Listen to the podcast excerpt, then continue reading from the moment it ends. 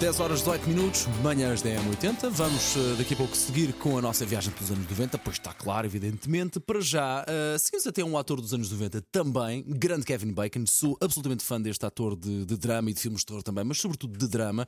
E adorámos esta notícia. Kevin Bacon fez uma versão de Beyoncé para uma plateinha de cabrinhas que tem na sua própria quinta. Uh, sim, há imagens disto, disto, a circular no próprio Instagram de Kevin Bacon.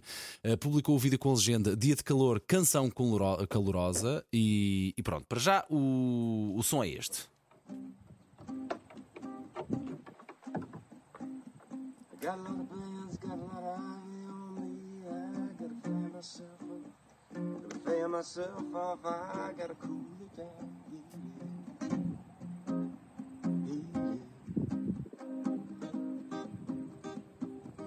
Been a lot of years,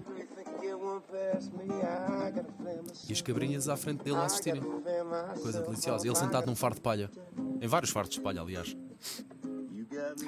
Com ar muito acabadinho, muito desgraçadinho. Não é acabadinho, é desgraçadinho.